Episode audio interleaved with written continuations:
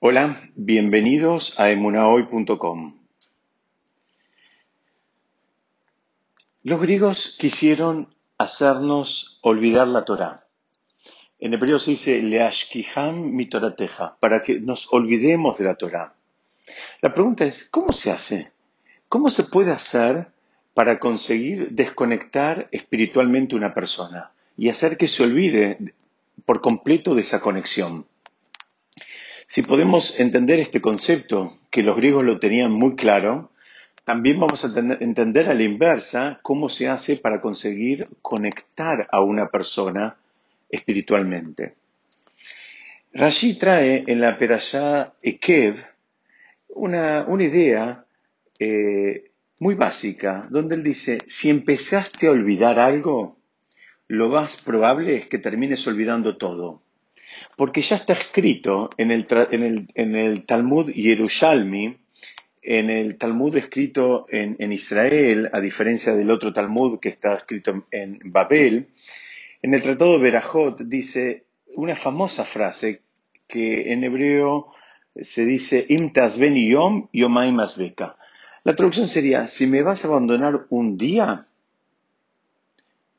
dos días yo te voy a abandonar a vos. Esa expresión está puesta en boca de la Torah misma. Es como si la Torah nos estuviera diciendo, cuidado, si vos me vas a abandonar a mí un día, yo te voy a abandonar a vos dos días. A los comentaristas le, molesta un poquito este formato donde gramaticalmente no está del todo correcto. En general, el Talmud, en todas sus estructuras y especialmente las Mishnayot, busca lo que se llama la congruencia. Ustedes fíjense, yo lo voy a decir de vuelta en castellano y despacito para que, para que podamos eh, eh, seguir este análisis juntos. Empieza hablando de abandono. Ben yom. Primero dice, si me vas a abandonar un día, entonces habla abandono día o abandono tiempo. Y la segunda parte dice, dos días te abandonaré cuando en realidad la, estructura debería ser, si me vas a abandonar un día, te abandonaré dos días. O sea, si empezó hablando de abandono y después de tiempo, que continúe hablando las consecuencias también de abandono y después de tiempo. Digamos, acá están como entrelazadas. Eh, les decía que a los, eh, comentaristas les molesta un poquitito la falta de congruencia. Vamos a tratar de entender a qué se refiere esto. Hay otros que estudian y dicen, no, hay una coma que la tenés que cambiar de lugar. ¿Qué significa? En hebreo se diría, im yom yomaim azbeka.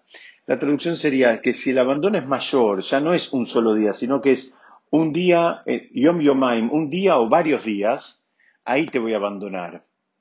¿Ok? Como, eh, como que esta sería una versión un poquitito más, este, eh, si se quiere, eh, eh, liviana, donde te dice, mira, si el, si el, abandono ya no es de un solo día, si es un poquito mayor, si es de, unos días, yom yomaim quiere decir un día o varios días, ahí te voy a abandonar. Nos deja una puerta abierta como diciendo, si el abandono fuera menor, tal vez no es tan grave. Es decir, acá lo que tenemos que ver es que aparentemente todo depende de cuánto tiempo sea el abandono que uno le haya provocado a la Torá, cuánto tiempo uno se haya separado, desconectado de la Torá. Aparentemente, si fue un solo día, perdiste dos, te separaste dos. Esto lo, lo ejemplifican con una situación de dos amigos, donde se separan y un amigo camina hacia el norte y el otro camina hacia el sur. Si bien cada uno camina un kilómetro, al cabo de un por, por día, al cabo de un día, ya la separación entre ellos es dos kilómetros, no es uno. Y ese es el sentido que trae el Talmud, donde nos quiere decir que si todavía el tiempo que pasó es mayor, es decir, si ya pasó más tiempo, ese recorrido que hicieron estos dos amigos, uno yendo hacia el norte y el otro yendo hacia el sur, fue mayor, entonces ya no es un kilómetro, ya la distancia es mucho mayor, imagínense que pasaron meses, y a veces ese reencuentro es casi imposible, porque la, distancia ya se convierte en abismal, ya es una distancia muy, muy pronunciada y es muy difícil de, unir eh, esa, esa brecha que se generó entre estas dos personas dirigiéndose en sentido opuesto. Hay otra, hay, digamos, hay, otra fuente también en el Tratado de Yerushalmi que, trata de, ejemplificar un poquitito esto, pero lo ejemplifica con una mujer que espera al novio para casarse. Entonces ahí dice, mientras el novio sigue pensando en casarse con ella y ella tiene expectativas de que ese casamiento se dé, la novia lo espera. Ahora, cuando el hombre deja de pensar en ella como una posible esposa y se lo dice, ya la mujer deja de esperarlo y lo más probable es que se case con otro. Ese sería, digamos, el, esquema natural. Y la pregunta es, ¿por qué el Talmud agrega este segundo ejemplo? ¿No nos alcanza el primer ejemplo con los dos amigos que van uno hacia el norte y uno hacia el sur?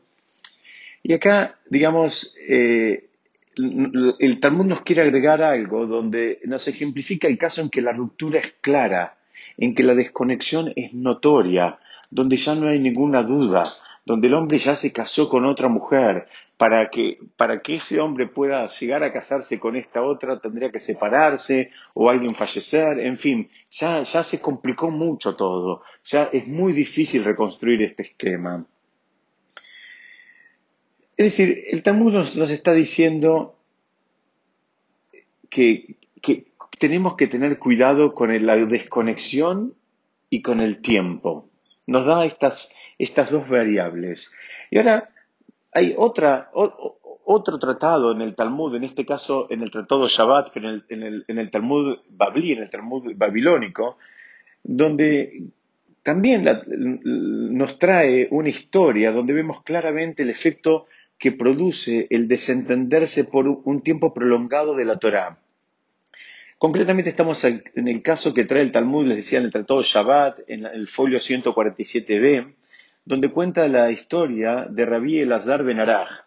Él había sido discípulo de, eh, del Rabben Zakai, era un Taná, era un hombre, digamos, de la época del Talmud, un, gran sabio, y en un momento él aceptó el pedido de su esposa de mudarse a una ciudad muy bonita, que el Talmud la describe la ciudad como una, una ciudad con, eh, con, jardines y con flores hermosas y, con orquídeas y inclusive con ríos y con lugares así donde uno se podía relajar y tomar sol, en fin, un lugar bastante apetecible. Y la mujer le dijo, vamos a mudarnos ahí. Y él aceptó, él, él, aceptó mudarse, pero al poco tiempo él quiso volver porque le faltaba todo su grupo de estudio. Los alumnos no lo siguieron a él, él se fue solito con su esposa. Y, e insisto, como él era un erudito, cuando, cuando él quiso volver, la esposa le dijo, ¿quién, ¿quién necesita más a quién? ¿Tus alumnos te necesitan a vos o vos necesitas a tus alumnos? A la pregunta que él contestó, no, eh, él, era, era, el maestro, él dijo, no, mis alumnos me necesitan a mí. Y la mujer insistió de una manera así incisiva, así relata el Talmud, y le dijo, ¿cómo es el caso? ¿El ratón va hacia el queso o el queso tiene que ir hacia el ratón. Si ellos son los que te necesitan a vos, ellos tienen que venir acá. No sos vos el que tiene que ir en busca de ellos. Bueno, la historia es que, en definitiva, este sabio de la época del Talmud, les repito, que se llama Rabí Elazar Ben Araj, se terminó olvidando toda su Torah. En un momento él vuelve al lugar donde estaban sus alumnos y lo invitaron a, subir a la Torá y leer la Torá, como era la costumbre en esa época, que cada uno que subía a la Torá leía su propia parte, y él, eh, dicen que ni siquiera podía leer. Ustedes saben que en hebreo, eh, especialmente en la Torá, no tiene los signos de puntuación, entonces eh, una misma palabra, de acuerdo a, la puntuación de las vocales, me refiero, no tiene las vocales, perdón, no los signos de puntuación, sino tiene las ah, tampoco tiene los signos de puntuación, pero lo que me quería referir a las vocales. Al no estar las vocales, de acuerdo a las vocales que le asignemos a las palabras que vemos en la Torah, podemos terminar diciendo palabras muy dispares. Y él quería decir eh, em, a, eh, a Jodesh hace Lahem, es la parte que, se lee en Rosh dice, este mes es para ustedes, y él dijo, Ajeresh Ayalivam, que, que, es una frase sin sentido que quiere decir como que el, corazón era eh, eh, sordo. Es decir, los alumnos se dieron cuenta de que el, atraso que había sentido este gran sabio era, tan pronunciado que ni siquiera podía leer un versículo básico y, comúnmente conocido. Y ahí trae el Talmud que eh, solo se recuperó este gran sabio porque todos sus alumnos y colegas rezaron por él, pidieron rajamín por él, pidieron misericordia divina eh, para que él vuelva. Y dice, el Talmud dice, pasó porque tuvo todo este, digamos, cerco de contención de alumnos y, colegas que rezaron por él. Dice, si no, normalmente esto no tiene vuelta atrás. Una vez que la persona se desconectó y lo perdió, no lo recupera. Lo, el caso de él fue un caso eh, excepcional.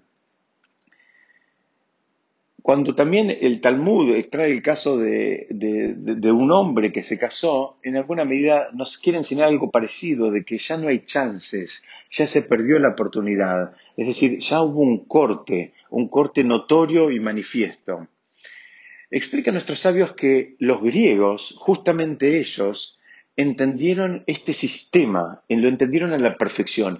Y entre las prohibiciones que ellos establecieron, ellos buscaban digamos, una, una guerra muy sutil, una guerra donde el olvido se vaya produciendo de a poco. No, no, prohibieron el estudio por completo. Ellos prohibieron algo, fíjense qué sutil, ellos prohibieron el repaso. Estaba absolutamente prohibido repasar, estaba prohibido repetir una misma clase de Torah. Para los, los maestros tenían controles y ellos no podían, digamos, volver sobre los mismos conceptos que ya habían dado. Pirkei Avot pregunta, o mejor dicho, habla de la gravedad de olvidar algo del estudio. Y, ahí los comentaristas preguntan, ¿cómo es que se olvida algo que uno estudió? Y la respuesta que dan nuestros sabios es justamente cuando uno no repasa. Cuando uno no repasa, no fija los conceptos. Cuando no fija los conceptos, lo más probable es que se los termine olvidando. Va a tener una idea vaga de que hay algo, hay algo, digamos, que él se acuerda, pero no va a poder precisarlo. Esto se aplica a todos los estudios y especialmente a estudios tan técnicos como son los estudios de Torah o los, estudios de las leyes judías de las alajot. Muchas veces pasa que si uno no repasó correctamente, uno estudió hace, puede ser hace meses o hace años una, una ley, una alajá, la pudo haber estudiado en profundidad, pero si no la repasó como corresponde, cuando llega el caso de la pregunta, uno sabe que hay determinados eh, detalles que habría que tener en cuenta, pero no puede, no puede precisarlos. Y ese, y ese es el, digamos, el efecto que buscaban los griegos. Los griegos buscaban eh, impedir eh, la fijación de los conceptos, que es una manera de provocar el olvido. Cuando uno se la pasa incorporando conceptos nuevos y no tiene tiempo de asimilarlos, no tiene tiempo de, como decíamos, de repasarlos como una forma de fijarlos y, estar, digamos, seguro que lo, que lo entendió, lo más probable es que con la misma rapidez que llegaron esos conceptos, esos conceptos se van a terminar yendo. Y eso es, digamos, el sentido que, entendieron eh, los griegos y en, esta prohibición en en el repaso. Ustedes fíjense que la primera vez que uno estudia algo tiene toda la fuerza de la novedad. Y después nos cuesta volver sobre eso. dicen, explican que ese es el, impacto que todavía nos queda de la cultura, de, digamos, de, los decretos de los griegos y de la cultura occidental en la cual vivimos. Todos tenemos como una, digamos, un deseo por lo nuevo. Ese es el mundo occidental que nos manda ese incentivo que dice, no, todo tiene que ser nuevo, todo tiene que ser distinto, tiene que ser un nuevo libro, una, una, una eh, un diseño de portada nuevo o un, diseño mismo del libro, de la estructura de los capítulos, las letras, todo tiene que ser lo nuevo. Aparentemente sentimos que lo nuevo es más interesante y es más atractivo.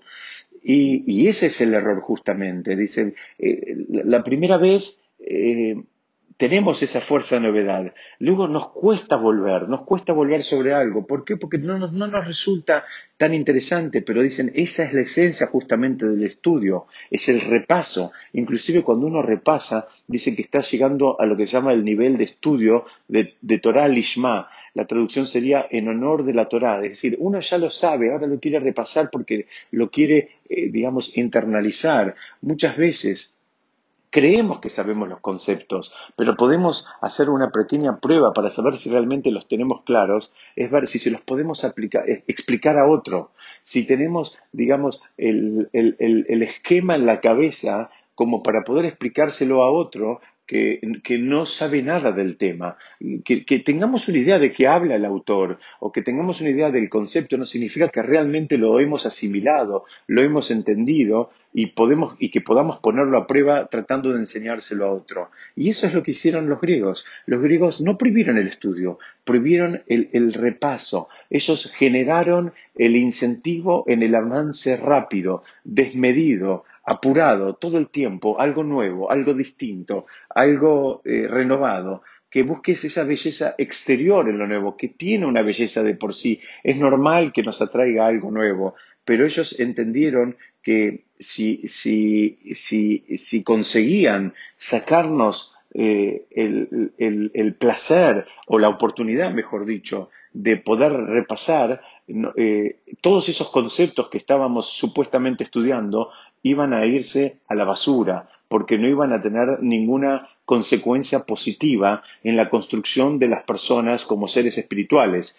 Como decimos siempre, el estudio de Torah no, no es un estudio, digamos, enciclopédico. No estamos buscando enciclopedias caminando, sino que estamos buscando eh, personas que a través del estudio consigan refinarse de manera de convertirse en mejores personas, tanto en su vínculo con el prójimo como en su vínculo con Hashem.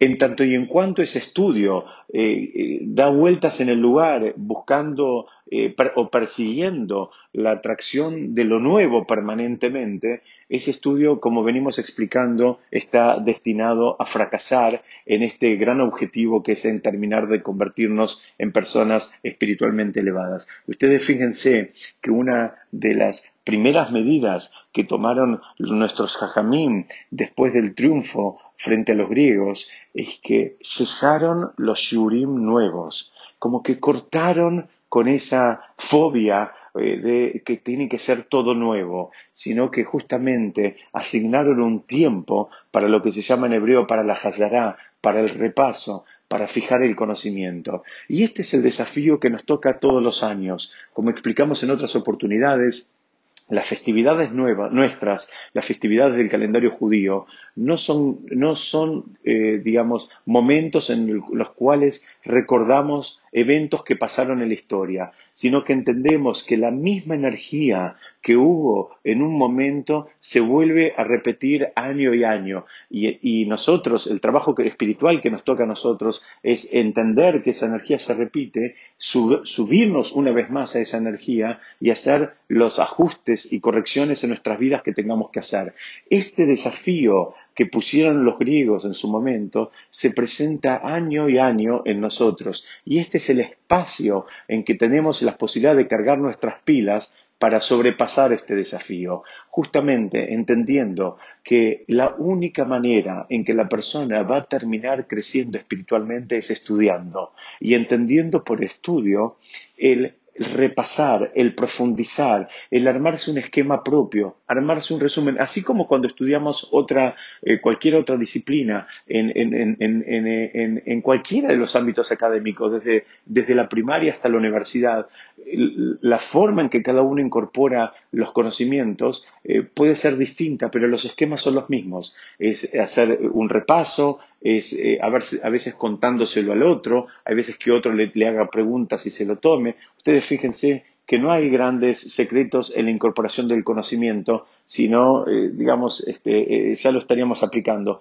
Eh, requiere el poner algo de sí, requiere poner, poner el esfuerzo, requiere poner el cariño y ver, digamos, si uno realmente, y la honestidad básicamente, si uno entendió en profundidad y si uno entendió la verdadera dimensión de lo que quiere estudiar. Entonces, una vez más, ahora, en la semana de Hanukkah, tenemos la posibilidad de sobreponernos a estos incentivos que nos manda la sociedad occidental permanentemente por el placer de lo nuevo y justamente parar un poquito y dedicarle un espacio al repaso. De esa manera le estaríamos ganando una vez más la batalla a los griegos en su propuesta por la asimilación. Muchísimas gracias. Besat Hashem. Vamos a seguir estudiando la próxima.